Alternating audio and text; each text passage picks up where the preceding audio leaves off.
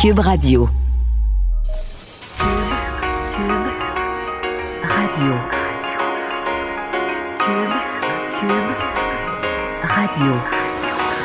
Le retour de Mario Dumont. Deux heures d'info. De 15 à 17. Il provoque et remet en question. Il démystifie le vrai du faux. Mario Dumont et Vincent Dessureau. Le retour de Mario Dumont. Bonjour tout le monde, bienvenue à l'émission 15 avril. On est à la mi-avril, mais il fait pas chaud. Bonjour Vincent. C'est vrai, mais ça va, ça va, euh, les beaux jours arriveront. Mais on Il fait dirait, soleil. euh, ouais. Oui, il fait soleil quand même. Ouais. Il y a encore des régions aujourd'hui, quelques-unes quand même qui ont de la neige. Ah oui, non, c'est pas, c'est pas chaud. Euh, on y arrivera. Alors, euh, ben oui, on va vous parler encore évidemment de la COVID-19 et plusieurs aspects. On va avoir entre autres un, un petit débat tantôt, en fait, les deux points de vue sur la question du salaire minimum. C'est-à-dire, est-ce que, euh, parce qu'on entend vraiment les deux points de vue, est-ce que face à la, crise économique, euh, la montée du salaire minimum prévue au 1er mai, dans deux semaines, devrait être annulée? Euh, parce qu'elle avait été faite quand même dans l'esprit que l'économie avait bien, elle est en pénurie de main-d'œuvre, puis on pouvait donner des grosses augmentations, ben, des bonnes augmentations du salaire minimum, là, très en haut de l'inflation. Alors que d'autres disent au contraire, l'économie va mal, faut mettre de l'argent dans les poches du monde. Euh, faudrait, faudrait monter le salaire minimum encore plus, à 15 C'est sûr piastres que- de l'heure. c'est sûr qu'à 13, euh, 13 de l'heure, euh, c'est de l'argent que tu mets pas dans les paradis fiscaux. Là. Tu Non, non, non. dépenser, euh, C'est sûr que t'es pas là. riche. Ça roule. Ça Mais en même temps, euh, le salaire minimum, c'est aussi le salaire en bas duquel tu restes sur le chômage. Que si personne, Oui. si la petite PME n'est pas capable de le payer, ben, tu restes juste sur le chômage.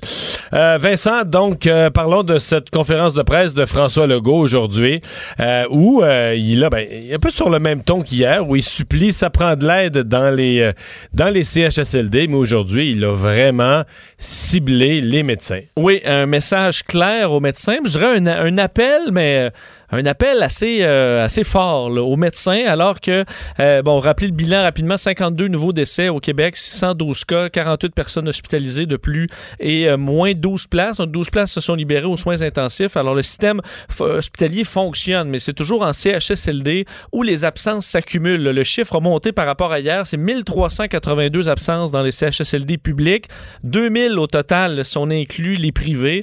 Alors, François Legault veut que les médecins spécialistes ou les médecins de famille, ceux qui ont des, vraiment des tâches réduites en ce moment en raison du report de chirurgie ou autre, euh, d'aller travailler dans les CHSLD. Donc, même s'ils sont des spécialistes, ils devront se, enfin, on leur demande de se rendre dans des CHSLD pour faire des services d'infirmières. Donc, d'aller euh, carrément laver des patients, nourrir les patients, euh, faire, euh, faire, faire ce, ce Donner travail-là. les médicaments, mais Qui ont été formés au début de leur formation, mais c'est une formation qu'ils ont tous quand même. Ben oui. Une formation de base. mais c'est prendre soin du monde, là. Bon. euh, exact. Je vais te faire entendre d'ailleurs quand même François Legault là-dessus sur son appel aux médecins. On peut l'entendre. Est-ce qu'on est capable d'en trouver 2000 médecins qui sont capables, pour quelques semaines, temporairement, de venir aider dans les CHSLD? Vous avez la compétence. Euh, les choix qu'on a, c'est d'envoyer du monde qui sont pas du tout qualifiés à aller faire du travail de préposé ou d'infirmière. Moi, je me dis, on a des médecins, là, entre autres les médecins spécialistes, qui ont les compétences, les connaissances de base pour venir aider nos aînés. Donc, je vous demande un effort euh, spécial. Bon, Madame McCann également, la ministre de la Santé, Danielle McCann, qui a fait un rappel sur le fait que plusieurs médecins se rendent à l'étranger pour aider, mais que là, les choses ont changé. Je vous la fais entendre. On a connaissance, nous, de beaucoup de médecins, généralistes, spécialistes, qui vont en mission euh, humanitaire à l'extérieur du Québec, hein, en Afrique, dans plusieurs pays. Ils vont aider. Ils se dévouent beaucoup. Mais moi, ce que je veux leur dire aujourd'hui, ce qu'on leur dit aujourd'hui, c'est que la mission humanitaire, là, elle est au Québec. Elle est en CHSLD. Et on veut que nos médecins viennent en mission humanitaire dans les CHSLD pour nos aînés, ceux qui ont bâti le Québec. C'est fort bien Bon. dit, là. Oui, c'est bien dit, mais on sentait un peu dans le ton qu'on a le goût de ce que, ce que- ce que le message est là, pour les médecins spécialistes, c'est de dire pensez pas que vous êtes au-dessus de ces tâches-là parce que vous êtes spécialiste. C'est quand même c'est ce qu'on en- on comprenait du discours. Là. Ben, c'est parce que dans une entrevue euh, ce matin, semble-t-il que M. Legault a entendu à la radio, euh, Mme Franqueur avait dit quelque chose du genre bon, on ne demandera quand même pas aux médecins spécialistes d'aller laver des planchers. Exact. Puis M. Legault dit ben C'est pas ça qu'on demande. pas ça qu'on demande, Mais c'est de prendre, oui, soin, prendre soin des gens, faire un travail de santé. Mais c'est sûr que tu es surqualifié. Mais moi, c'est drôle, je, dans des situations d'urgence, des gens surqualifiés, on voit ça mille fois. Exemple, dans les inondations le printemps passé, là, quand les municipalités étaient en méga situation d'urgence, là. Sais, les employés municipaux qui allaient aider, mettre des sacs de sable, des barricades, tout ça. T'avais le, le directeur des loisirs, le directeur des travaux publics, le gars de l'architecture. Tu comprends? Toutes sortes de monde là, qui aurait pu dire, ah ben là, moi, là, tu comprends, je suis qualifié. Ben non, là, faut mettre, tu sais, comment, faut, faut construire une barricade, puis faut l'avoir fini avant midi parce que l'eau monte, ça fait qu'on fait des sacs de sable. Tu comprends? À un moment donné, tu Je fais... comprends que s'il y a un feu assez gros, ça se peut que le chef de, de, de, de- de la brigade là, qui est dans son bureau, ben, il mette son casque puis qu'il se Ben, prenne une hausse. c'est ça, à un certain point. Et c'est quoi qu'il y a à faire, là? C'est ça. Bon, ben, on va faire ça. Remarque que. euh, Ils ont quand même une entente. là. On s'entend qu'ils ont une entente salariale, là. Écoute, c'est deux, fait un maximum de 2500 dollars par jour. Bon. Mais moi, je trouve ça correct, je chiale pas. Ils vont être payés comme des médecins. Ils ont une formation de médecins spécialistes et ils sont dans notre système comme des médecins spécialistes. Ils vont être payés pour des médecins spécialistes, correct. Puis, mais c'est quand même frustrant pour l'infirmière qui va gagner pour la même journée, moi, je sais pas, euh, 300, là. Quelque chose de même, là. Oui. Mais c'est ça qu'on leur demande. Mais là, je vais te dire, du point de vue, tu vas dire, je m'en vais complètement ailleurs parce qu'on est dans l'urgence sanitaire, mais du point de vue de l'opinion publique, je trouve que les médecins sont à la croisée des chemins. C'est-à-dire qu'il n'y a pas d'entre-deux. Il n'y a pas, y la, petite zone grise au milieu. là. Soit t'embarques, puis là, tu vas avoir des reportages, je veux dire, euh, les, les journalistes vont vouloir aller filmer ça, l'orthopédiste ou le neurologue qui, qui, qui soigne, qui donne à manger à petite cuillère. Ça va être beau, là. Oui. Ça va être des, Des belles histoires. Ouais, des belles histoires, des scènes là, qui vont marquer. le- Changer de couche par un orthopédiste, là. À l'autre extrême, là, si ça marche pas, puis c'est non. Tu sais, quand même, les médecins spécialistes, faut pas se le cacher, dans les dernières années, ils, que leur image a souffert, là. Des primes, puis des ci, puis des ça, puis d'une impression qu'à chaque fois qu'on parle d'un médecin, c'est toujours une question d'argent, puis de négociation, puis de primes. puis, euh, pour moi, il y a comme y a comme pas beaucoup d'entre-deux. là. Tu sais, On est dans une situation de crise.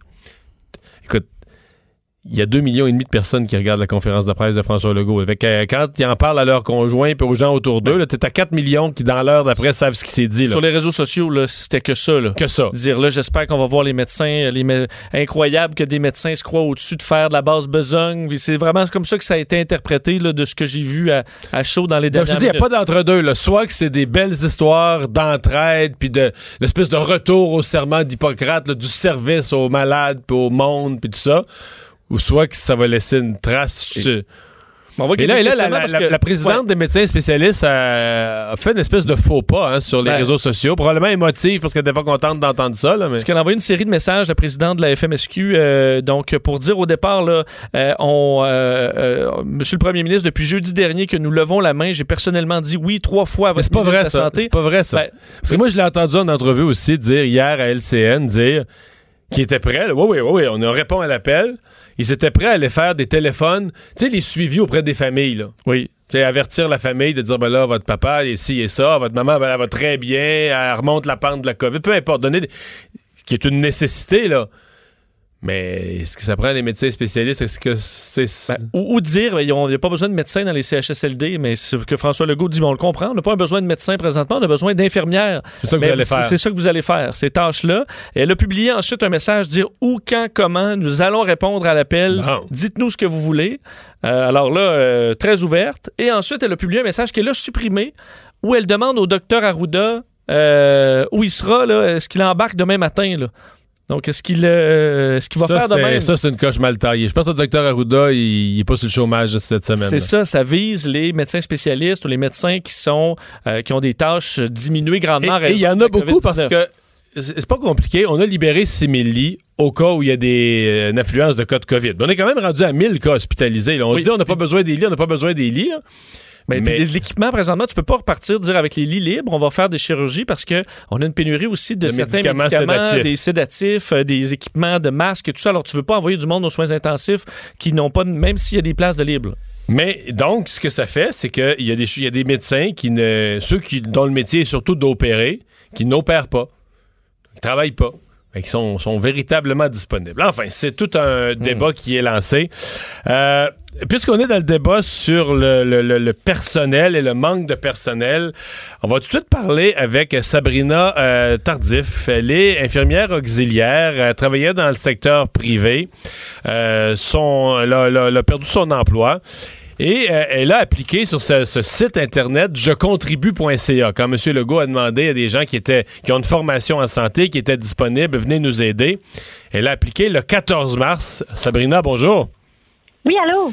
Et donc, on veut savoir co- comment ça s'est passé pour vous. Donc, le 14 mars, tel qu'à l'invitation du premier ministre, vous allez sur jecontribue.ca, donnez vos coordonnées et vous dites que vous avez une, une formation, des connaissances et une expérience en santé. Exactement, exactement. Dans le fond, le site est quand même bien fait. Euh, L'étape suivante, en fait, ça a été euh, qui t'envoie un courriel avec euh, des dates pour une entrevue téléphonique. Donc, euh, tu réponds quand tu es disponible. Puis, en fait, moi, ça donnait le jusqu'au 24 mars, là, il n'y avait pas de place.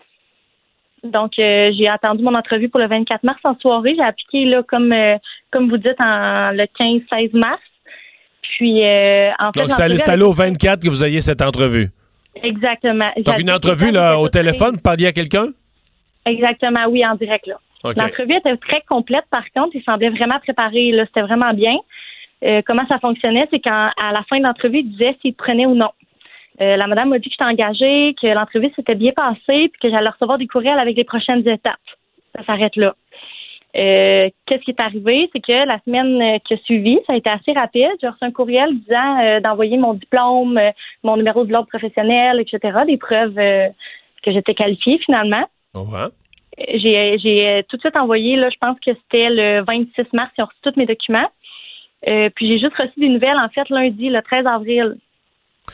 Donc, pendant qu'on manquait de monde, dans le fond, vous, il s'est passé 18 jours avant qu'on vous appelle le 13 avril. Il y a 18 jours qui ont comme été perdus. Bon, Ah, que Je suis à la maison, puis que j'attends juste d'aller aider, là, finalement. mais il manque de monde pendant ce temps-là dans les centres. Mais ça, évidemment, c'est les, les, les, les- les lenteurs des gouvernements. Là, qu'est-ce qu'on vous a... Donc, lundi, on vous a contacté pour dire quoi?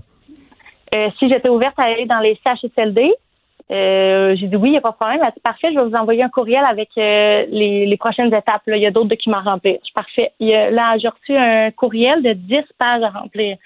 Là, je me dis, mon Dieu, tu sais, si quelqu'un n'a pas d'imprimante ou une infirmière à la retraite qui veut venir aider, euh, c'est quand même complexe. Quand est-ce que vous avez reçu ça? Là, mais on continue. Là, on était rendu au 13 lundi. Le, le- le document de 10 pages, c'est quand, ça? J'ouvre mes courriels à l'instant. J'ai reçu ça hier, Hier. 14 avril. Donc là, lundi, OK, 14 avril, hier, là, vous avez un document de 10 pages. Là, vous allez remplir ça. Vous avez quoi, le retourner aujourd'hui? Ben, en fait, ce qui s'est arrivé, c'est que la semaine passée, comme j'avais pas de nouvelles, euh, je me suis inscrite pour une agence. Donc, euh, j'ai commencé aujourd'hui à travailler euh, pour une agence de placement infirmier pour aller aider. Ça, c'est vraiment pas long. Et là, eux, eux, eux vous envoient, eux, eux vont vous placer dans différents établissements au besoin, là, selon les besoins. Le lendemain, j'avais un emploi pour aller aider en CHSLD. OK. Et donc là, vous avez commencé à le faire. Est-ce que ça vous inquiète, euh, le travail, au-delà de, de tout? Donc là, je pense qu'on a compris le point qu'au niveau de la paperasse gouvernementale, dans le fond, la morale de cette histoire, c'est que même quelqu'un qui veut aider a de la misère à trouver son chemin pour aller aider. Là. Exactement. Je Ouais. me dis, euh, tous mes collègues qui sont en besoin présentement dans les CHSLD ou autres établissements, qui voient le gouvernement qui disent on va vous envoyer de l'aide, on va vous envoyer de l'aide. S'ils savaient que moi, je suis sur mon divan puis que j'attends juste que mon téléphone sonne, juste après moi, ils comprends. seraient peut-être pas contents.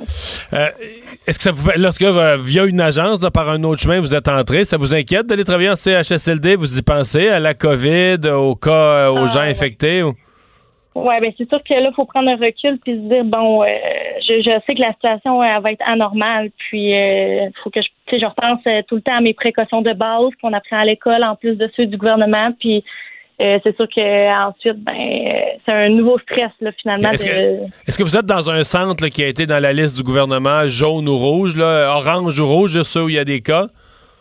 Pour être franc, j'ai même pas regardé une agence là comment ça fonctionne, c'est qu'ils t'envoient euh, des disponibilités à des endroits qui ont besoin. Tu choisis l'établissement où tu vas aller, puis tu te présentes le matin. Tu n'as vraiment pas beaucoup de détails. là. C'est vraiment pas l'idéal, mais euh, c'est la façon la plus rapide de rentrer dans le processus. là. OK. Ben, on vous souhaite la meilleure des chances, puis merci de nous avoir parlé, puis merci de vous être rendu disponible pour aider. Ça fait plaisir. Merci. Au revoir. vous. Bon travail. Bye bye. Sabrina Tardif, infirmière, infirmière auxiliaire. Tu sais, euh, en entendant son cas, on a quand même plusieurs, euh, Vincent, j'ai eu, c'est ce matin, comme dans la douche ce matin, maintenant que j'ai eu un flashback, que j'ai déjà raconté d'ailleurs ici en ondes, que je t'ai déjà raconté, du verglas. Oui. Quand il y avait des besoins immenses, là, les gens qui étaient dans la zone de verglas, il y avait des besoins, il y avait besoin de tout, là, de bois de chauffage, de, c'était l'enfer. Puis dans les régions, moi j'étais dans le bas du fleuve là, comme député, les régions non affectées par le verglas, on voyait les images à la télé, il y avait une volonté d'aider. Puis le ministère de la Sécurité publique a dit, nous, on va créer une espèce de centre qui va répertorier les besoins, trouver les offres de, de services, du bois Ouais. de chauffage, puis on va faire le, on va faire le lien. Puis ce tuyau-là, il est venu boucher. là, comme un- la première journée, là, c'était comme un tuyau de toilette. Le boucher Ça marchait raide. pas. Rien qui passait par là. Rien, rien, rien. Je te dis, là, rien qui passait par là. Moi, là, je suis pas du genre à contourner les règles. Et 100% du matériel que, qui est venu du comté de Rivière-du-Loup, j'ai contourné les règles. Pas parce que je voulais contourner les règles. C'était le seul moyen. Parce que euh, mon tas de bois, là, il sera encore dans la cour de l'aréna, tu comprends? Mon, mon camion de bois, il sera encore dans la cour de l'aréna. Puis le camionneur, lui, là, euh, il disait, ben moi, là, j'y vais bénévolement. Un camionneur artisan, il dit, moi, j'amène le troc de bois bénévolement, là. Je veux dire, euh, ça peut pas être demain, là, tu comprends? Je donne une journée, là, je fais l'aller-retour, je, je demande ça à Montérégie, mais Faut que tu limites la paperasse dans des cas comme ça. Là. mais et, et je revois un peu la même chose, c'est-à-dire que tu as une volonté d'aider, tu as des besoins immenses, puis dans le milieu de ça, il y a comme des bureaucrates qui s'installent, puis qui disent nous autres là, on va faire à donner ça là, les, les offres puis les besoins là. Puis là ils se mettent dans des formulaires, puis ils remplissent ça, puis ils s'embourbent, puis trois semaines après, euh, tout est paralysé. Puis regarde, regarde ce qu'on vient d'entendre là. Le témoignage. Trois semaines passées, elle a offert ses services sur un site que le gouvernement a mis en place. Puis Là, finalement, elle est allée travailler par une agence. Elle s'est trouvée un autre chemin pour aller travailler en CHSLD. Enfin. Euh, ben, euh, peut-être faire le, bilan à Québec. On a parlé de l'appel aux médecins, mais M. Legault qui a aussi fait le bilan, encore assez lourd. hein. Oui, rappelez euh, 52 décès au, euh, au Québec, donc à 487 au total, 612 nouveaux cas, euh, 48 hospitalisations, soins intensifs, 12 euh, places qui se sont libérées. Alors le système est sous contrôle. Des questions quand même par rapport, entre autres, aux réactifs. Est-ce qu'on va manquer de euh, réactifs pour faire les tests? On en a seulement pour trois jours. Par contre, on s'attend à ce que ça arrive. Euh, Justin Trudeau également en a parlé sur le fait qu'au Nouveau-Brunswick, on augmente la production, euh, euh, autant du réactif chimique que des écouvillons qui seront distribués dans les provinces pour garder le rythme à ce niveau-là. Alors, euh, c'est ce qui a été bon, confirmé au niveau du Québec. M. Trudeau, lui, qui a annoncé un élargissement de la prestation canadienne euh, d'urgence. En fait, il l'avait déjà annoncé qu'il allait le faire, mais il a donné les détails aujourd'hui. Oui, entre autres, assouplissement pour ceux qui gagnent 1000 dollars par mois ou moins, qui ont eu des diminutions d'heures dans bien des domaines en raison de la COVID-19. Je pense Euh, à notre madame qui nous avait appelé, je pense ou qui nous avait écrit, là, qui travaillait, avait 8 heures par semaine dans un service de garde. C'était une coiffeuse. Elle perdait le gros de ses revenus parce que son salon de coiffure est fermé, mais elle avait une petite, un petit à côté dans un service de garde qui l'empêchait de recevoir la prestation canadienne d'urgence. Et il y avait quand même beaucoup de gens comme ça qui ont des tout petits contrats, ils veulent pas nécessairement perdre le lien d'emploi. Alors là, vous pourrez euh, accéder à la prestation canadienne d'urgence. Les gens qui ont épuisé l'assurance emploi aussi, donc qui étaient, qui sont tombés au chômage là, avant la crise, mais qui se retrouvent là euh, à ce que ça, les prestations se terminent, mais a ça que si ton chômage finit cette semaine, là, C'est difficile. de retrouver un emploi, ouais. Alors, ces gens-là pourront accéder à la prestation. Euh, les travailleurs saisonniers également. Changement de calcul pour les artistes et les créateurs qui pourront calculer là, leur droit d'auteur pour obtenir euh, cette euh, prestation canadienne d'urgence. Il y aura des détails pour les étudiants également où on va faire euh, certains, certains changements. Augmentation de salaire aussi pour des gens, travailleurs essentiels qui gagnent moins que 2500 dollars par mois. Ça inclura des gens dans les CHSLD également. Et un mot sur l'armée dans les CHSLD. Entre autres, ça a été demandé par Pierre Arcan, le, le chef de l'opposition provinciale. D'ailleurs, dans ton émission plus tôt aujourd'hui, euh, la question a été posée à Justin Trudeau. Euh, et pas de réponse claire, par Eh contre, boy. de Justin Trudeau. Je peux peut-être même On te peut- faire entendre. Euh, ouais. L'extrait, c'était deux, parce qu'il a été relancé par notre collègue Michel Lamarche. Là, et ça, c'était sa réponse la plus précise, si on peut en juger ainsi. On est en train immédiatement de parler avec Québec sur comment on va pouvoir aider. On reconnaît qu'il y a des besoins au Québec et à travers euh, le pays et c'est pour ça qu'on travaille avec les provinces pour leur fournir, si c'est possible, les ressources dont ils ont besoin. On est là pour être partenaire, on est là pour poursuivre ces discussions et amener de l'aide euh, dans le plus court terme si c'est si c'est possible et si c'est nécessaire. Bon. Moi, je dois t'avouer que, bon, euh, Benoît et moi, euh, dans ma chronique du matin à 7 h avec Benoît Dutrisac, on rit souvent de ce verbe travailler parce que c'est un réflexe, une béquille. C'est une béquille, il travaille. Quand, il a fait, quand il répond pas à la question, quand il n'y a pas de réponse à la question, il travaille. Mais c'est que là, je pense que certains journalistes sont un peu tannés parce que là, tu peux juste dire euh, je, réponds pas à cette question-là. Rendu là, là. Tant qu'à perdre notre temps avec une longue réponse qui veut rien dire d'une minute. Ça, c'était la relance. La première, c'était la même chose. Mais le fait est que un des problèmes qu'il a, moi j'admets que le premier ministre sache pas tout, mais pourquoi il n'est pas à la conférence de presse de midi où ils font pas une seule? Parce que la ministre à Hdou, là, elle a donné une réponse, elle, 45 minutes. Imagine comment ça a l'air fou. Le premier ministre est au courant de rien, dit on travaille, on parle avec les provinces, il est au courant de rien. Mais 45 minutes, la même question est posée à sa ministre de la Santé, puis elle dit, ben là, on a 1000 personnes qu'on a identifiées. Fait que tu te rends compte que la réponse existe, juste que le premier ministre, bon, il n'est pas au courant. Ça se peut, là, tu peux pas tout savoir. Mais en conférence de presse, si ses adjoints, mais euh, pourquoi, ils font pas une longue table? Le premier ministre est au milieu, donne les orientations générales, puis ces ministres importants qui ont des sujets considérants. Ben, comme à Québec, là, euh, monsieur, Legault euh, passe ça à Mme McCann, passe ça au Dr. Arruda, passe la parole aux autres pour des. Mais là, monsieur, monsieur Trudeau est tout seul. Puis là, souvent, il est pas au courant. Là, il répond des généralités. Là, on travaille, on travaille fort, on travaille là-dessus, on travaille à discuter, on est en train de travailler, puis tout ça. Puis... Là, on perd notre temps. Euh, D'ailleurs, dans ce qui est plus, plus concret, là, très rapidement, lancement d'un portail en santé mentale, parce qu'on sait qu'il y a beaucoup de monde qui, pour qui c'est difficile de traverser cette période-là. Euh, Canada.ca et l'application Canada COVID-19 auront des listes de ressources en santé mentale. Et également, le Québec a demandé de l'aide de l'armée pour la base Côte-Nord. Euh, ce sera fait, donc les Rangers qui pourront aider dans ce coin-là. faut dire très reculé là, c'est au nord. Ouais. les Rangers sont déjà là, dans, ces régions-là. Euh, je, veux dire que les gens, vous avez n'importe quel problème par rapport à la COVID, de santé, de finances, de dépression, de santé mentale. Canada.ca, COVID, puis le site de Santé Québec, COVID, il y a du matériel là le nombre d'onglets, c'est assez bien fait avec des onglets simples. vous avez ci, vous avez ça, vous avez perdu votre emploi. tous les problèmes directement ou indirectement liés à la COVID, si vous allez sur les sites de vos deux gouvernements, vous êtes un petit peu débrouillard. Il y a vraiment beaucoup, à la fois de l'information, le lien direct vers le formulaire s'il y a une demande à faire, des explications, etc., etc., etc. On a euh, aujourd'hui donc des euh, réouvertures dans quelques secteurs. Oui, effectivement, c'est le cas euh, des. Ben, on sait, là, on ouvrait les, les, bon, les centres jardins, pépinières, mais les garages particulièrement. Ça a l'air d'être la folie, les demandes de rendez-vous dans les garages. Ouais, beaucoup de gens qui s'inquiétaient pour leurs pneus d'hiver. Il faut dire qu'il n'y a pas de panique nécessairement. Il ne fait pas super chaud vos pneus vont pas fondre euh, dans la journée, surtout qu'on n'a pas à faire de grandes routes pour personne ou presque.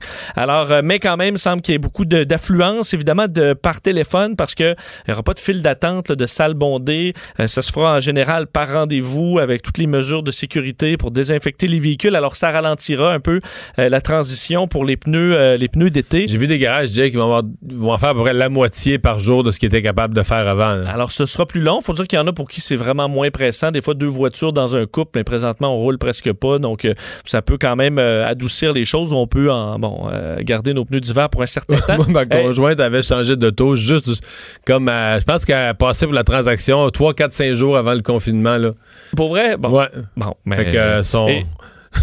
son auto va rester neuve. Ça va, elle va rester neuve. mais il semble qu'il y ait dans les garages des embauches. Il y a des gens qui ont besoin de travail donc pour changer les, les pneus. Je me demandais s'il y a une pénurie, Mario, les médecins spécialistes, peut-être quelques-uns qui pourraient faire la transition au plus d'été. Bon, euh, on va continuer la discussion sur ça, la, sortie du confinement euh, dans différents euh, dans différents secteurs. Il y a l'Institut économique Cyrano qui a sorti une étude sur certains, certaines modalités du déconfinement.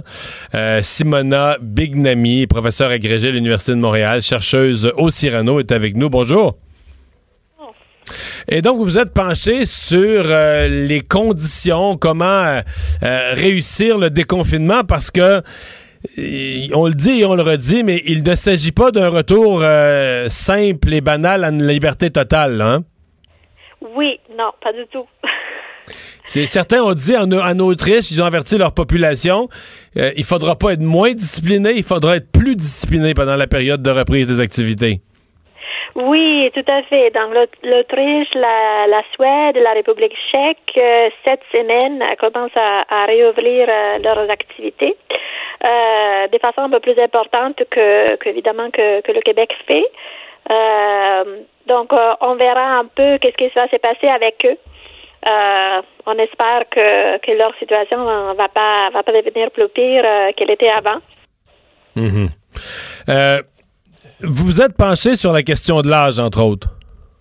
Oui, donc nous, nous faisons des études euh, depuis, je dirais, trois semaines, euh, depuis qu'on a commencé à avoir des données pour euh, l'Italie, surtout qui était le, pays le plus touché pour le moment par la pandémie, sur justement la, la distribution, les caractéristiques des démographiques des personnes qui sont infectées.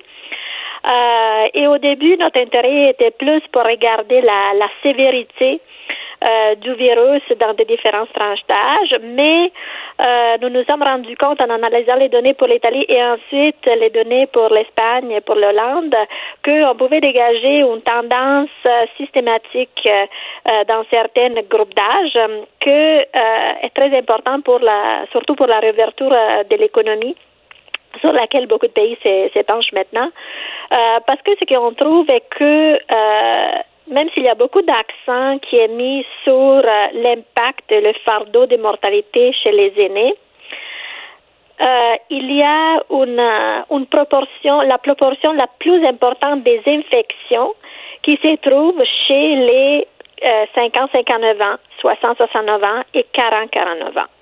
Donc, chez les tranches d'âge de la population des travailleurs, en effet, qui, après le lockdown, pour une bonne partie, ont continué à aller au travail. Euh, donc, pour, selon les estimations que nous avons faites, c'est le numéro des infections et leur croissance journalière qui, présentement, est la déterminante la plus importante de la croissance de la courbe totale d'infection, la courbe qu'on a essayé de définir mhm. d'un point de vue. Euh, ce qui est très important pour la réouverture parce qu'on parle toujours des secteurs qu'on veut réouvrir, mais on ne parle pas trop souvent de l'âge des travailleurs qu'il faut envoyer au travail.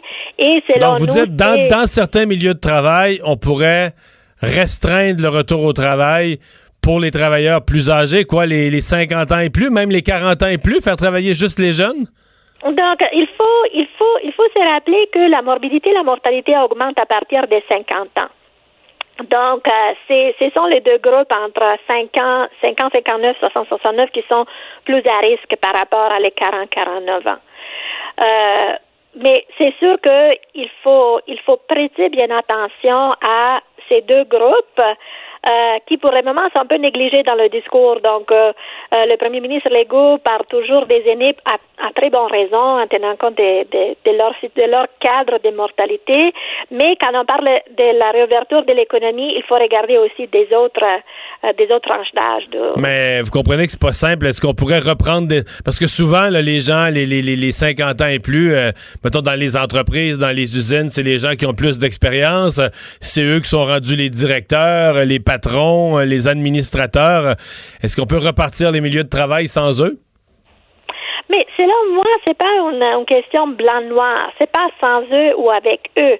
D'abord, je pense qu'on on a bien compris que tous ceux qui peuvent travailler à la maison devraient continuer à, travailler à la maison dès que possible. Parce qu'on veut, on veut continuer à garder notre courbe la plus plate possible. OK? Donc, toute circulation du virus, en tenant compte que pour le moment, on ne sait rien de l'immunité naturelle, donc on ne sait pas de quelle est la proportion qui va jamais le prendre. Donc, pour nous, de garder la diffusion la plus faible possible, c'est dans notre intérêt. Et après ça, je pense qu'il nous manque beaucoup d'informations sur euh, euh, les caractéristiques plus médicales euh, des personnes qui sont hospitalisées, des personnes qui sont en thérapie intensive. Donc, avoir un portrait plus complet sur, pas seulement sur les cas, sur les cas confirmés symptomatiques, mais d'avoir aussi des informations plus complètes du point de vue démographique et médical sur leur contexte plus sanitaire serait très important pour mieux euh, planifier la réouverture de l'économie. Hum. Mais c'est bien intéressant qu'on comprend que la réouverture, c'est comme si c'était une science, la réouverture d'une économie en présence euh, d'un virus et on en entend tous les jours euh, d'autres détails. Merci beaucoup d'avoir été là. Oh, ben, merci à Au revoir, vous. Merci. Simona. Bignami, professeure euh, agrégée à l'Université de Montréal, chercheuse et fellow au Cyrano. Peut-être dire sur le. le- le- le- parce qu'on tu parles de confinement, là, mais le, le- le Fonds monétaire international a un peu nommé euh, cette crise-là dans laquelle on vit, le nom qui passera peut-être à l'histoire. on a eu la Grande Dépression, Oui. mais ce serait le grand confinement.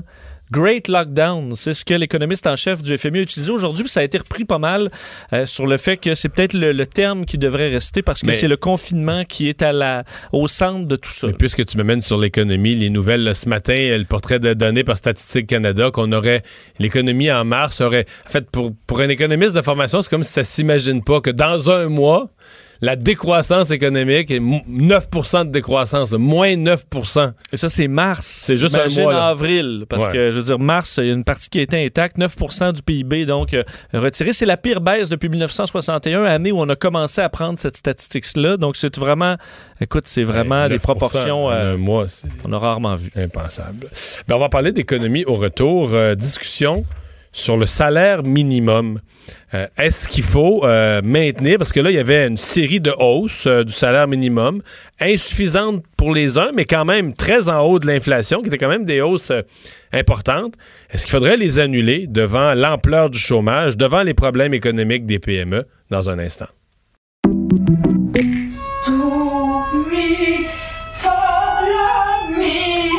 Votre maison, c'est un espace où vous pouvez être vous-même.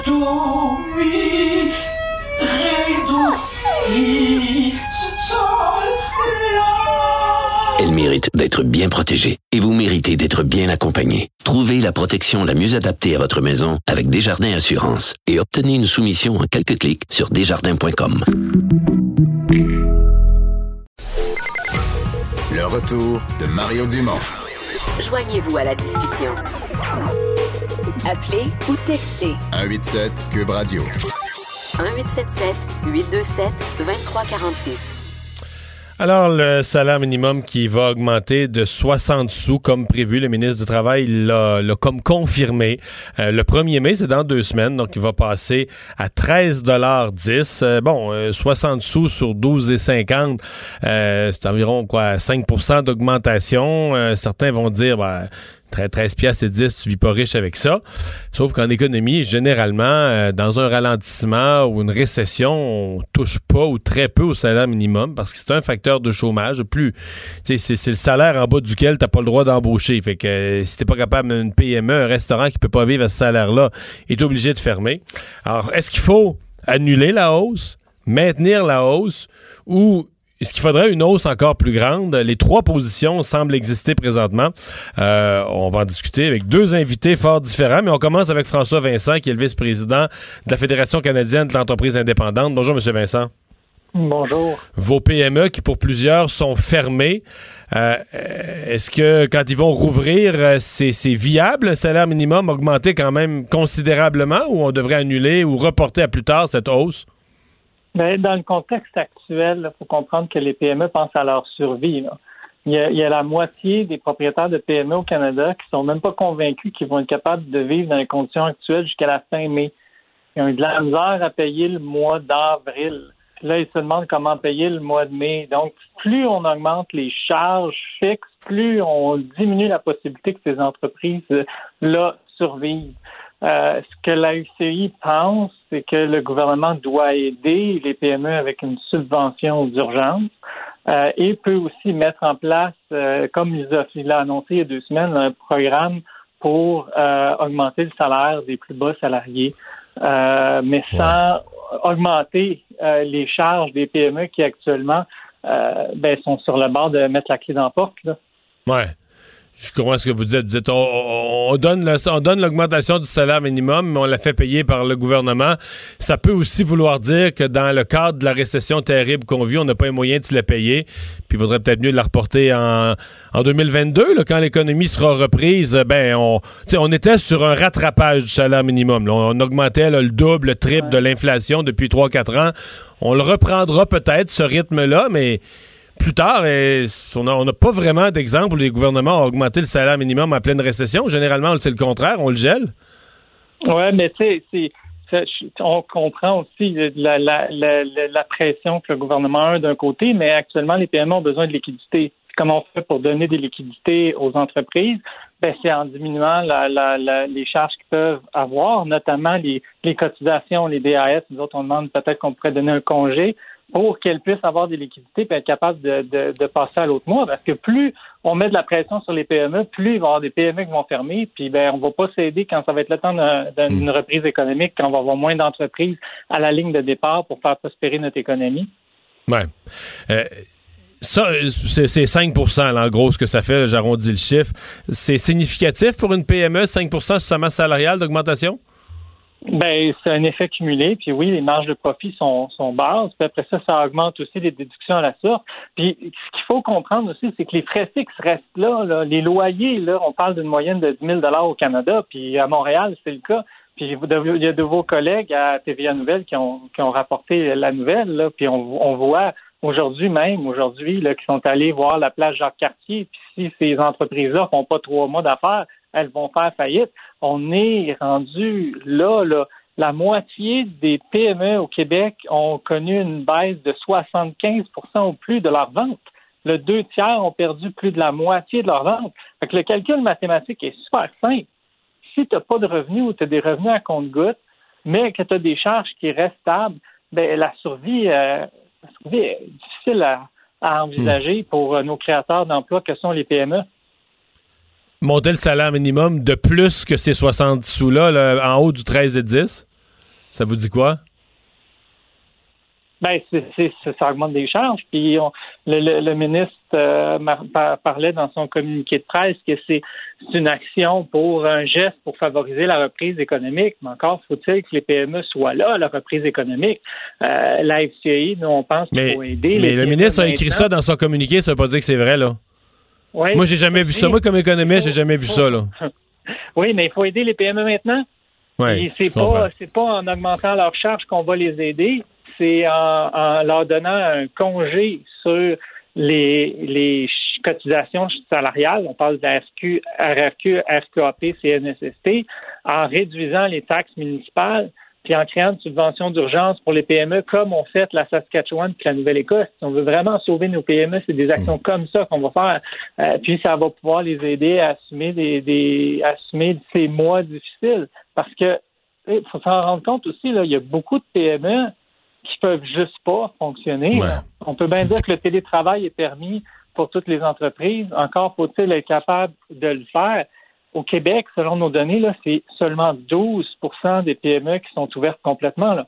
12% Puis là, on dit qu'on va les tenir fermés jusqu'au 4 mai. Donc, il faut avoir plus d'actions soutenues de la part du gouvernement du Québec, comme l'ont fait la Saskatchewan et la Nouvelle-École, pour euh, sauver nos petits entrepreneurs. On vous entend bien. Merci d'avoir été là. François Vincent, vice-président de la Fédération canadienne des entreprises indépendantes, représentant des PME.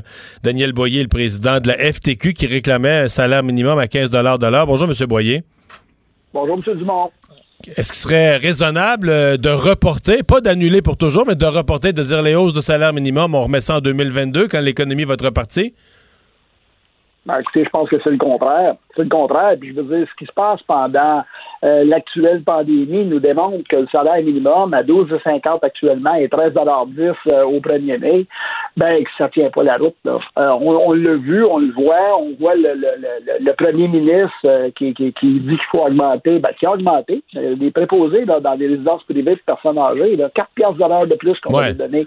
Mais, mais attendez, attendez, ça, c'est deux, vous mêlez deux affaires. De dire que des préposés qui font un travail très dur étaient mal payés, c'est une chose de dire que des étudiants au salaire minimum, que quand les restaurants vont repartir, le salaire de base pour aller laver la vaisselle dans un restaurant pour un étudiant à temps partiel, c'est deux affaires, là. mais, M. Dumont, faites attention, là, parce que c'est pas, pas la majorité des travailleurs au salaire minimum qui sont des étudiants. Là. Euh, on, puis on l'a vu dans la situation actuelle. Moi, je vous le dis, je le vois, là. Euh, tous ceux qui donnent des services essentiels, dans l'alimentation, ils sont pas au salaire minimum, mais pas loin, là. Euh, et pourtant, c'est des gens qui travaillent dans des services essentiels. Et là, écoutez, on, on, met, on met en place au fédéral la prestation canadienne d'urgence, 2000 pièces par mois. Bon, semble-t-il que c'est pas suffisant parce qu'il y en a qui, qui, qui, qui, avaient songé à démissionner de leur job parce qu'il y aurait plus avec le 2000 pièces parce qu'ils ne gagnent pas assez cher. Là, le gouvernement provincial ajoute 100 pièces par semaine de plus. Mais avec ce programme-là, là, vous êtes en bas, vous êtes en haut du salaire minimum à 13,10 524 pièces par semaine, 40 heures par semaine, là, 13,10 c'est ça que ça donne. Ben, 2000, ouais, mais justement, là, vous avez absolument raison, là, mais c'est une prestation d'urgence. T'as pas, pas de job, t'as pas de lien d'employeur. T'as quatre chefs, quatre chèques de M. Trudeau pour te sauver à peau. Euh, on a fait un chiffron parce qu'il y en a qui gagnent plus, il y en a qui gagnent moins. on a dit tiens, on fait un chiffron pour dépanner tout le monde, mais c'est pas une situation d'emploi permanente. Là. le salaire minimum doit permettre aux PME de vivre. Et là, les PME, vous êtes conscient qu'ils vont enfermer un paquet, là. Puis plus on ah, leur met des charges, plus ils enferment.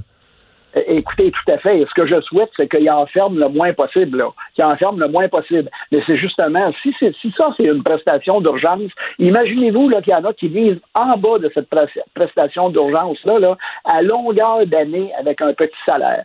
Donc, à notre avis, il faut absolument augmenter le salaire de ces gens-là. Il y a quelque chose qui tient pas debout. écoutez, la plus belle preuve, là, c'est que dans le but d'inciter nos gens à être au travail, ceux qui travaillent dans les services essentiels, là, ben, on donne quatre pièces de plus aux préposés, on donne deux pièces de plus dans le secteur alimentaire, on me dit que chez Couchetard, on a donné 2,50 dollars de plus. Écoutez, c'est la preuve que ça marche pas, ces bas salaires-là. Ça marche pas.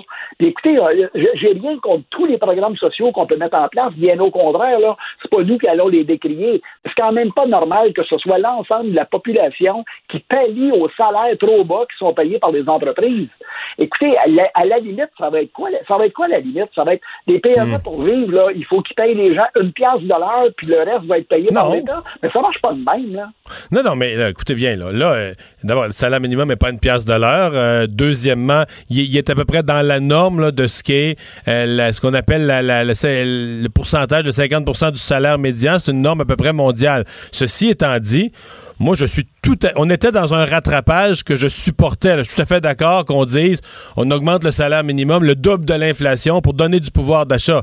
La seule affaire, c'est que l'année où tout s'écroule dans l'économie, moi, j'aurais mis ça sur pause. J'aurais dit, on gèle ça, puis on repognera ça en 2021 si l'économie est repartie, ou en 2022. Je veux dire, j'aurais remis ce programme de rattrapage, je l'aurais reporté après, non?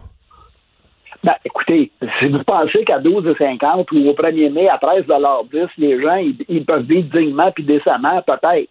Mais nous, la lecture qu'on fait, c'est que les gens, à ces taux salaires-là, là, ils vivent pas dignement puis décemment. Crise économique ou pas, là. Donc, ce qu'on se dit, c'est que permettons à tout le monde de vivre dignement puis décemment. Puis écoutez, nos petites PME, là, c'est eux autres qui vont profiter. Puis là, on se parle du panier bleu, de la consommation locale. Qu'est-ce que vous pensez qu'ils vont faire? Ce que les, bas salariés, là, qui ont augmenté le salaire minimum, qu'est-ce que vous pensez qu'ils vont faire? Ils vont consommer localement, régionalement, puis ça va favoriser, ça va faire tourner l'économie locale et régionale. C'est ça que ça va produire. Donc, à notre avis, ce n'est que gagnant d'augmenter le salaire minimum. Puis écoutez, à 13,10 au 1er mai, là, n'y a personne qui est capable de vivre dignement puis descendre avec un salaire pareil. Ça, ça se peut pas, là. Ça se peut pas. Mais l'auriez-vous monté à 15 vous au 1er mai en pleine crise économique? Ben écoutez, nous, ça fait longtemps qu'on revendique 15 On doit être à veille de revendiquer plus que ça, parce que là, ça va tellement lentement. Nous, on le voyait progressivement, cette augmentation du salaire minimum jusqu'à 15 de même qu'on le voyait, là, qu'on atteindrait le 15 en 2022 avec la campagne qu'on avait mis en place en 2016. Mais là, je vous avoue que ça va, ça va trop lentement. Là. Il va falloir donner un grand coup de barre. Je vous dis pas de le porter à 15 au 1er mai, mais je vous dis de le porter à 15 le plus rapidement possible. Puis là, je dois saluer là, les dernières années, je sais pas si c'est notre campagne sur le salaire minimum à 15 qui porte fruit, mais au-delà des 15-20 cents qu'on était habitués dans le passé, on a eu droit à des 50 puis des 60 sous d'augmentation. Ça, je dois saluer ça, mais c'est pas encore suffisant. On va pas encore assez vite, là. Daniel Boyer, merci d'avoir été là. Au revoir, le président de la FTQ. On va à la pause euh, dans un instant. C'est Anaïs, la culture. Bonjour, je peux prendre votre commande? Oui, je vous prendrai le sandwich, le délice du Sud. Par contre, j'enlèverai le poulet, l'ananas, les oignons puis le fromage feta. Votre auto, c'est un espace où vous pouvez être vous-même. Euh, donc vous voulez juste le, le pain et la sauce? Oui, monsieur. Elle mérite d'être bien protégée. Et vous méritez d'être bien accompagné. Trouvez la protection la mieux adaptée à votre auto avec Desjardins Assurance et obtenez une soumission en quelques clics sur desjardins.com.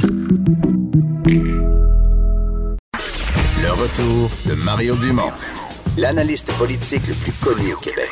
Cube Radio. Autrement dit. Culture et société.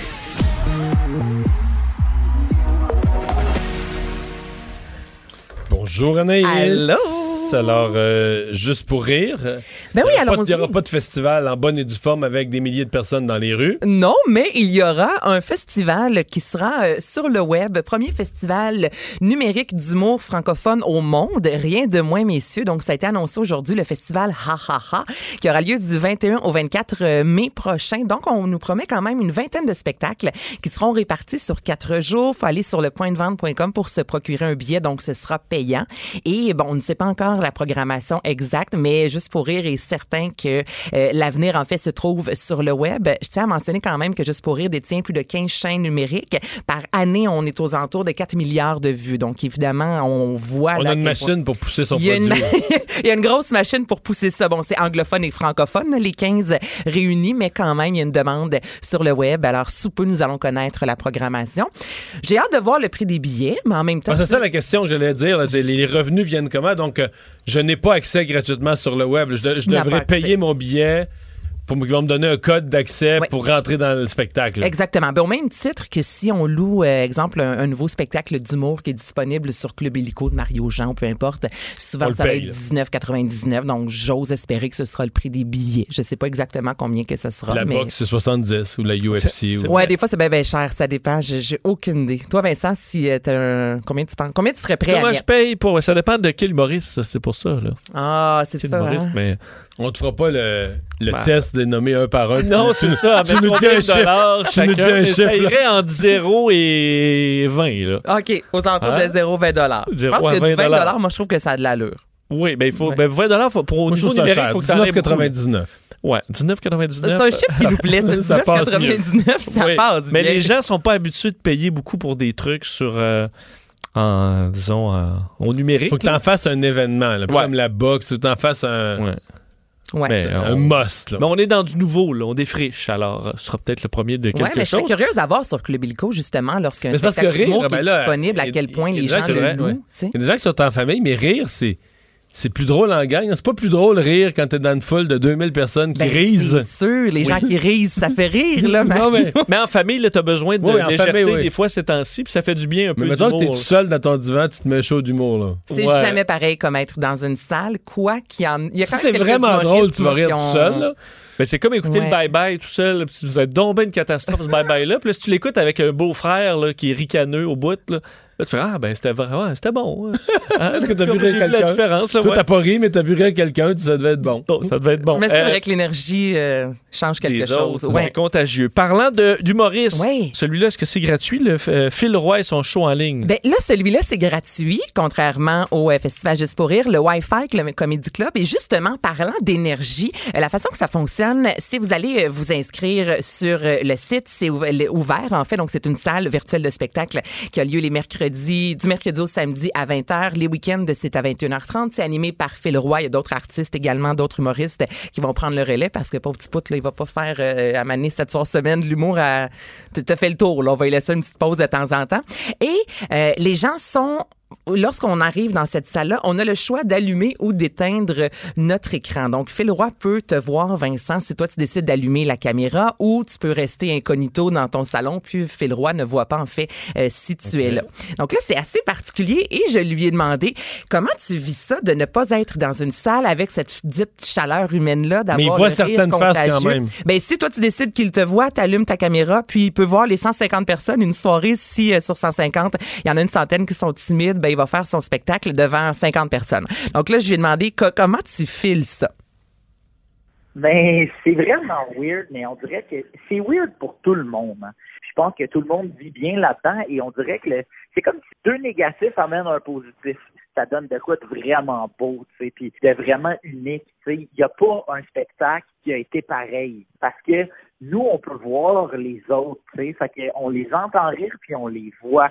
Toutes les gens, les gens ont la possibilité d'ouvrir ou d'éteindre leur caméra. Donc, il y a des, il y a un soir, euh, il y avait une famille au complet qui était comme couchée dans un grand lit puis j'étais comme, mais c'est quoi, c'est quoi le lit familial dans lequel vous écoutez un spectacle d'humour?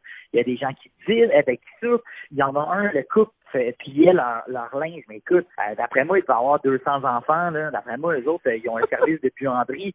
Ça se peut pas avoir du linge de même. Pendant une heure, ils n'ont pas cessé de plier du linge. Je veux bien croire, là, mais à un moment on s'est juste mis à rire avec ces gens-là, qui fait que ça ponctue les numéros d'humour et ça rend chaque soirée unique. Mais tu sais, c'est- spécial, là, Mario. C'est comme ça, tous les soirs, quand t'as LCN, tu voyais, exemple, 150 foyers, puis ce que les gens font pendant qu'ils t'écoutent. Tu sais, C'est vraiment une incursion dans la vie privée des gens. Donc, c'est ça qu'il dit. C'est spécial, c'est weird, mais en même temps, c'est beau. Et là, je lui ai demandé, lui, euh, ce qui allait le marquer de la COVID-19 et ce qu'il a appris sur lui en tant qu'artiste. La créativité, la débrouillardise des gens, moi, me fascine énormément. Vraiment, vraiment beaucoup.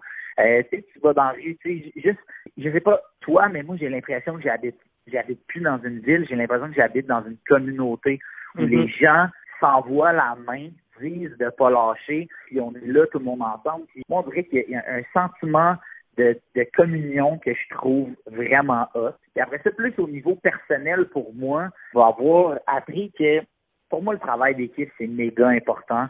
Ensemble, on est capable de créer des affaires. Pour de vrai, ça a juste renforcé l'idée que ce que j'aime le plus faire dans la vie, moi, c'est communiquer avec les gens. C'est drôle parce que j'ai tellement souvent dit que l'humour, c'était pas ma passion. Ma passion, c'était le snowboard, puis non, non, non. Mais c'est qu'en faisant vraiment le point, quand tu m'enlèves le pouvoir de pouvoir communiquer avec les gens, ça me rend triste, là, en un point, là, intense. là.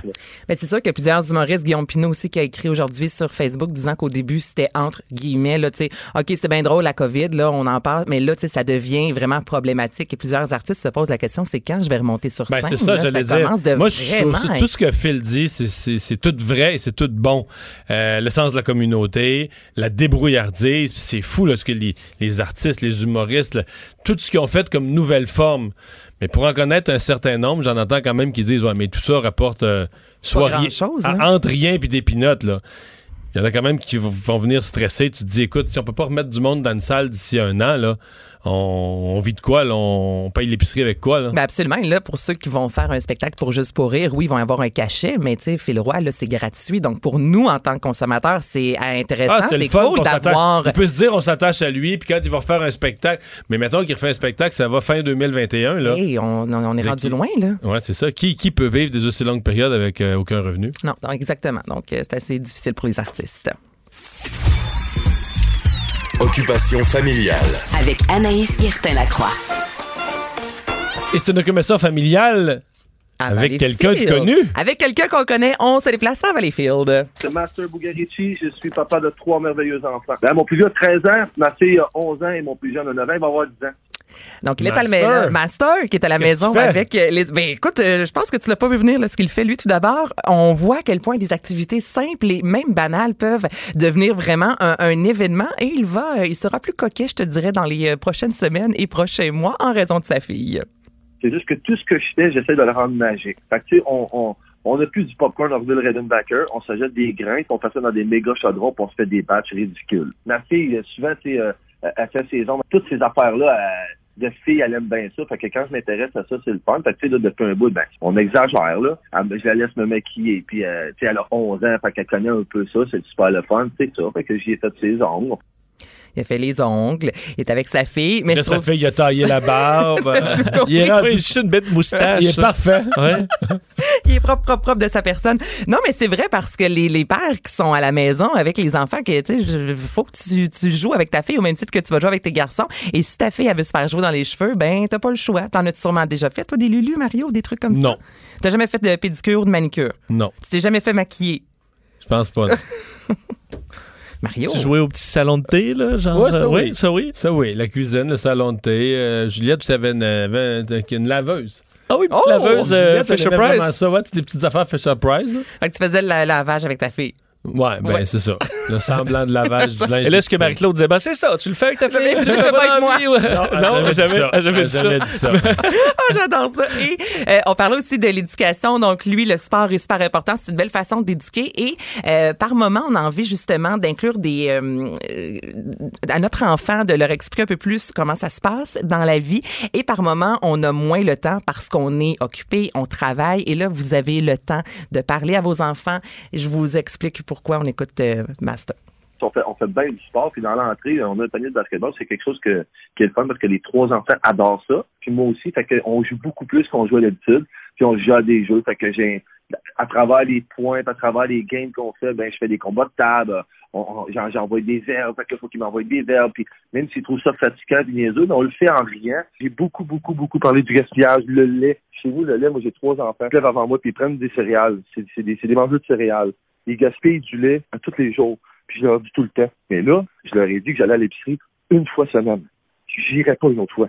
Fait que s'ils gèrent plus leur lait, il en manque. Fait que là, ils apprennent à gérer leur bol de céréales. Ils apprennent à gérer leur bol de céréales. On inculque des valeurs. Non, mais c'est ça, on a le temps de s'asseoir avec nos enfants et vraiment de leur expliquer des choses qu'on trouve super importantes et qui, par moment, on va laisser faire parce qu'on a le train-train quotidien, métro, boulot, dodo. Donc là, je trouvais ça vraiment intéressant. On peut dire Master est en, est en Instagram live aussi le Tous les soir. soirs, Tous les soirs à avec des 9 heures, invités, ouais, à d'émission, 9 heures. c'est ça, Alors, ceux qui ont ça. besoin d'un divertissement particulier, là, euh, Master offre ça. On a hâte de le retrouver jamais ici avec euh, Master. Merci Anaïs. Et Vincent, euh, une nouvelle de dernière heure. Il y a un médecin, un premier médecin spécialiste au moins qui a répondu à l'appel de François Legault. Oui, et c'est... c'est euh, son patron là, qui écrit ça sur les réseaux sociaux. Effectivement, c'est Gaétan Barrette euh, qui, qui, bon, qui est député libéral, mais aussi radiologiste euh, de formation. Et Gaétan Barrette accepte l'offre. là. Alors là, il de... Parce que j'ai vu Pierre Arcan sur Twitter qui dit Mon collègue Gaëtan Barrette répond à l'offre et est prêt à aller dans les CHSLD. a confirmé que Gaétan Barrette est prêt à y aller. Où et quand, ben ça, ça reste à voir, mais il, est, il est- il est prêt à y aller au besoin. Si Gaétan Barrette va donner à manger euh, des, des aînés, les caméras et les photographes vont vouloir. Ils vont être là, ça c'est sûr. Euh, on va aller à la pause euh, dans un instant. Euh, entrevue. Il y a Québec solidaire qui a fait des propositions euh, pour aider, essayer d'aider à amener du personnel dans les, CH des CHSLD. On parle à la députée Catherine Dorion. Protégez vos dépôts, c'est notre but. La SADC protège vos dépôts dans les institutions fédérales, comme les banques.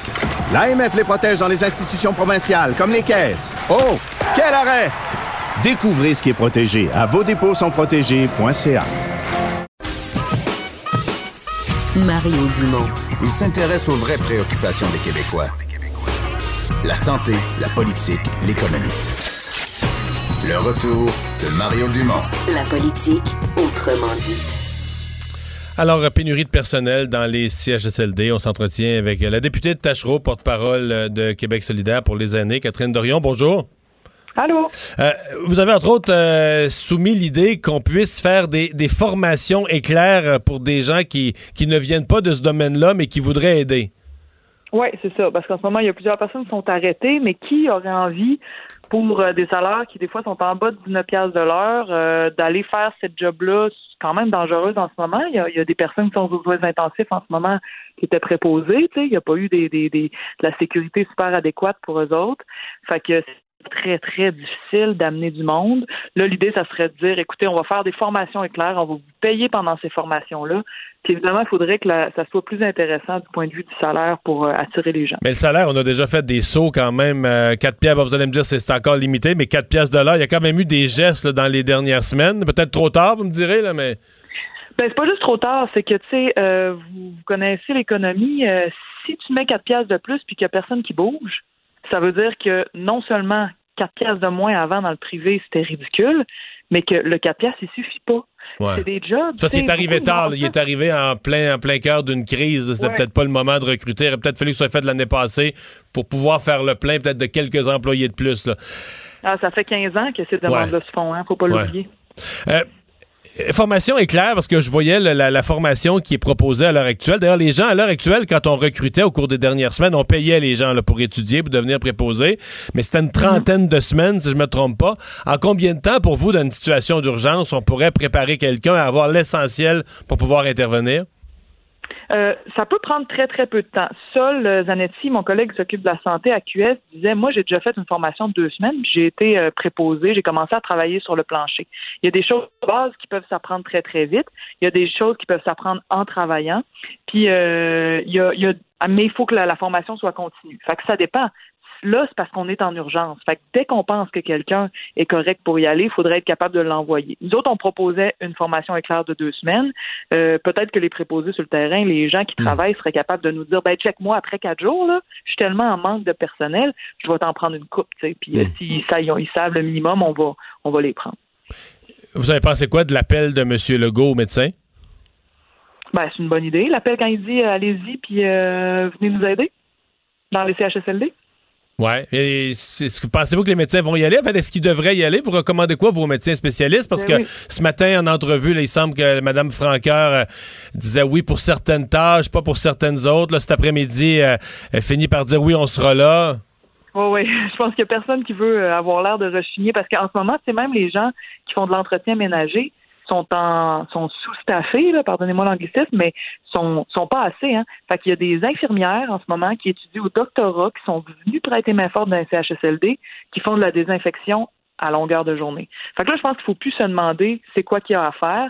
Si tu as le moindrement une expertise, puis tant mieux si tu es polyvalent, puis tu es capable d'être un médecin, de faire des choses d'infirmière, puis de faire des choses de préposé à l'entretien. Si tu es capable de tout faire ça, tu es parfait pour la job. Parce qu'en ce moment, ce qu'on a besoin, c'est du monde qui sont capables d'aller remplir tous les trous, puis euh, le plus t'es plus t'es polyvalent, mieux c'est. Mais encore une fois, le problème, tu c'est des milliers de personnes qui manquaient avant la crise.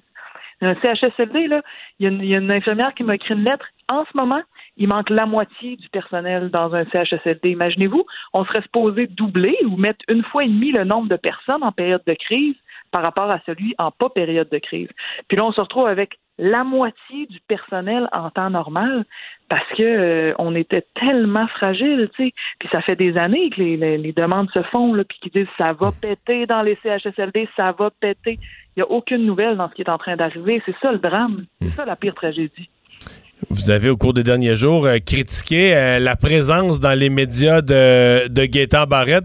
Vous savez qu'il y a quelques minutes, euh, il vient d'annoncer qu'il répondait à l'appel de François Legault, là, qui est prêt à aller dans les CHSLD. Est-ce que ça vous réconcilie avec lui?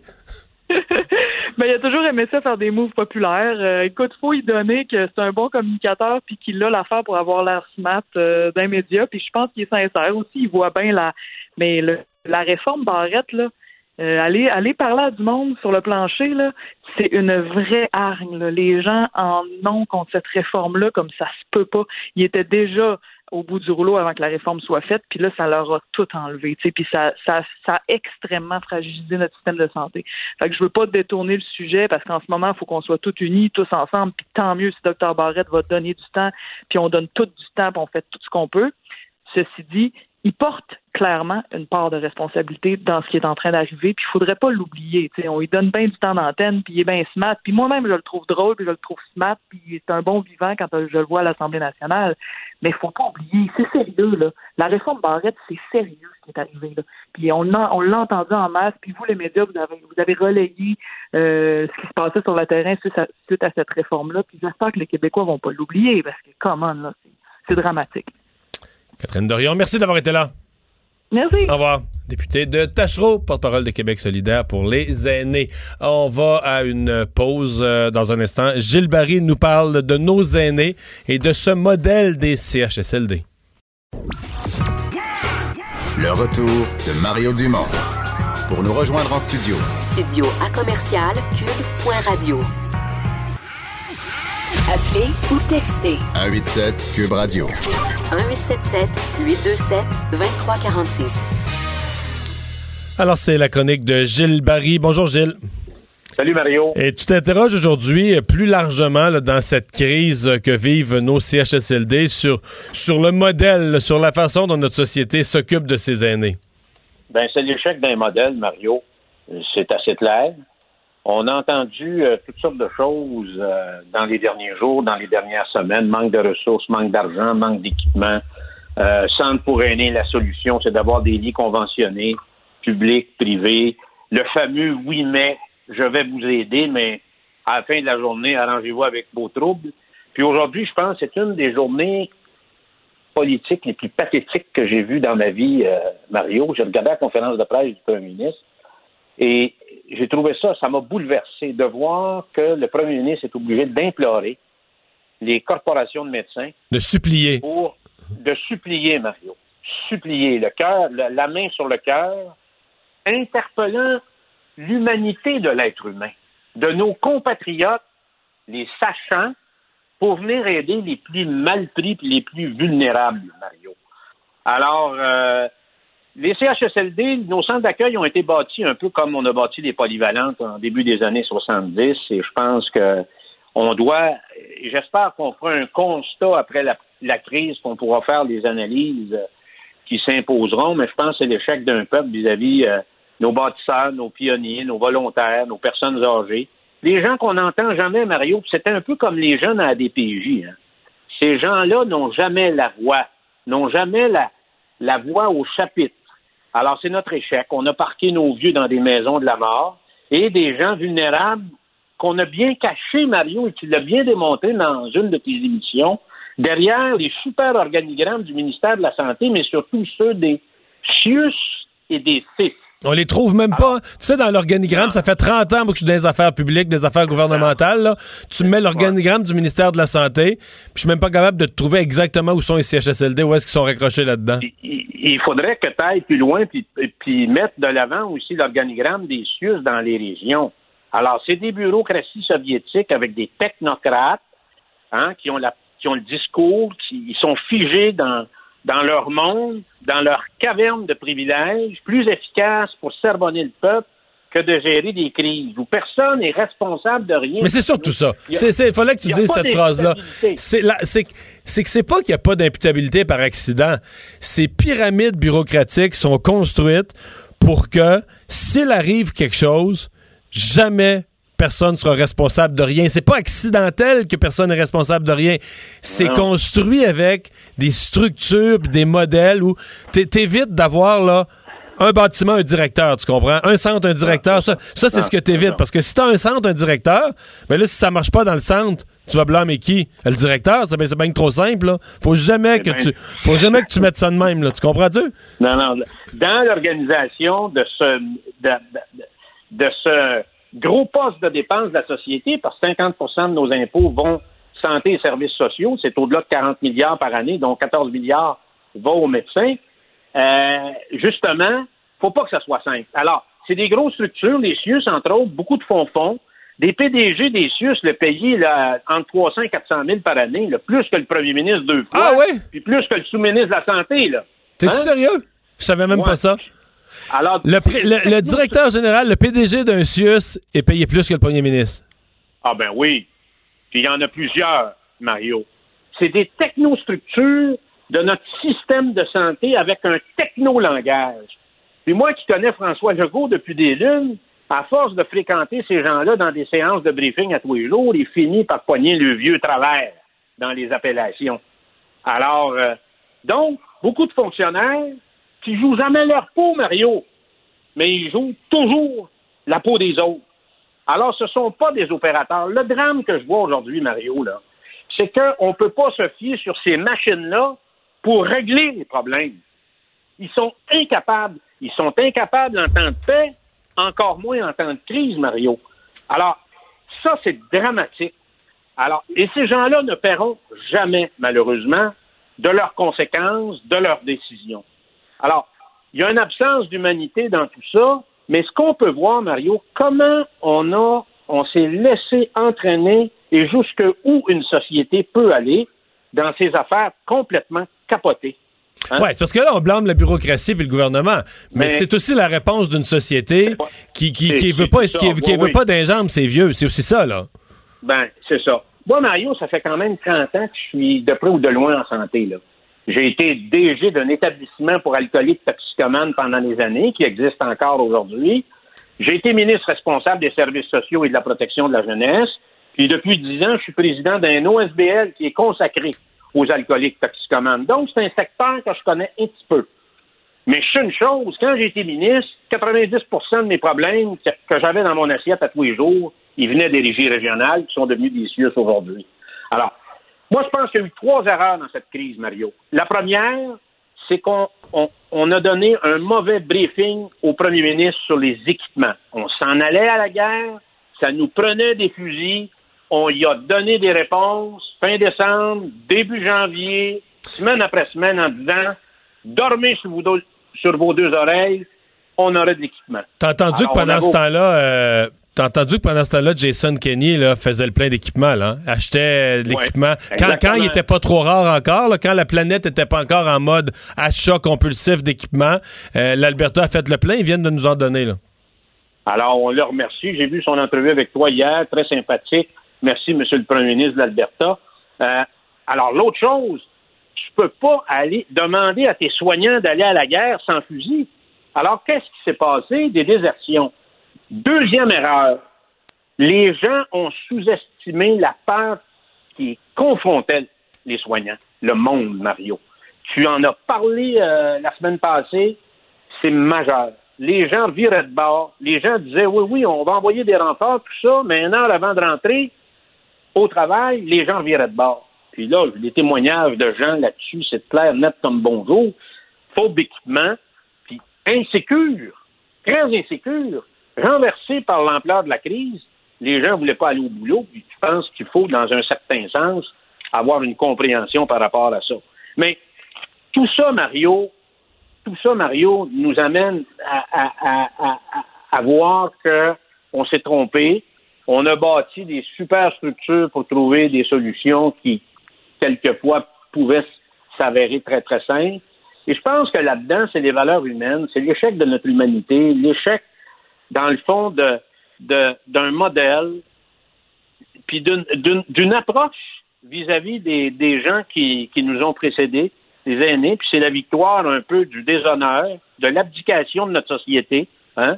Moi, Mario, je suis renversé de voir des corporations qui, pendant trois semaines, négocient encore une petite convention collective de trois semaines pour être sûr qu'ils vont être payés, alors qu'il y a eu un grand buffet national dans les dernières années au Québec avec un entrée de saumon, un gros steak frites, puis un gros Saint-Honoré comme dessert. Puis les vieux, puis les jeunes de la DPJ ont ramassé les miettes en dessous de la table. C'est ça qui est arrivé, Mario. Ouais. Puis là, ben, pour, pour aller On aider fait dans la crise, il fallait renégocier. Mais là, Ben, euh, moi, moi- là moi, les médecins une doivent chose répondre à l'appel du premier ministre. Là, hein? Ben, ils doivent répondre, puis ils devraient y aller bénévolement, tant qu'à moi. Là, Gab, vous êtes vraiment payé. Il y a une crise. C'est grave, Mario. Alors, il y a plein de Québécois généreux qui ont levé leurs mains, mais le problème, c'est la structure des CIUS est incapable, incapable de répondre à ça, puis d'être capable de les enligner là où il y a des besoins. Ben, on va surveiller comment tout ça se développe. euh, point de vue très clair. Merci beaucoup, Gilles. Merci. Salut. Bonne fin d'émission. Donc, Vincent, euh, il nous reste deux minutes pour faire un peu le résumé de cette euh, journée. Oui, l'appel de François Legault aux médecins, c'est- ça va être la nouvelle du jour. là. Absolument. Rappelez donc euh, cet appel d'aller aider en CHSLD, mais pour du travail d'infirmière. Donc, même si c'est surspécialisé, c'est le besoin qu'on a présentement. Rappelez que Diane Franqueur, à LCN et sur les réseaux sociaux, a confirmé qu'elle répondait présente et qu'elle dit prenez une caméra et suivez-moi demain. Parce qu'elle elle y sera pour aider. Si l'urgence, c'est d'aller nourrir et hydrater des personnes âgées, c'est sûr qu'on va être là. Dites-nous où, dites-nous quand, dites-nous combien. Alors, on verra l'effet, s'il y aura euh, effectivement un intérêt chez les médecins spécialistes pour aller aider, alors que le bilan canadien atteint les 1000 morts euh, maintenant de décès. dire que c'est presque la moitié au Québec, hein, euh, 487 décès au Québec. On en a ajouté 52 aujourd'hui. Et dans les annulations euh, Ouais, nouvelles... L'annulation, on est rendu, il n'y en a pas tellement encore dans le mois de septembre, c'était surtout jusqu'au mois d'août. Absolument. Et là, c'est le Festival Western de Saint-Tite euh, qui était prévu effectivement euh, en septembre et qui est remis donc à l'an prochain. Enfin, on annule l'édition. La 53e édition, ce sera en 2021. Alors que si tu prends le Tour de France, on l'a repoussé fin août. Mais euh, fin août, ça va comme c'est quand même encore très- une zone très risquée. Et euh, les marchés boursiers se terminent leur journée en baisse, à peu près 2% TSX Dow Jones à la suite d'une série de mauvaises nouvelles économiques et de données, entre autres le- la consommation du pétrole au mois d'avril qui devrait atteindre la demande de 1995, il y a 25 ans.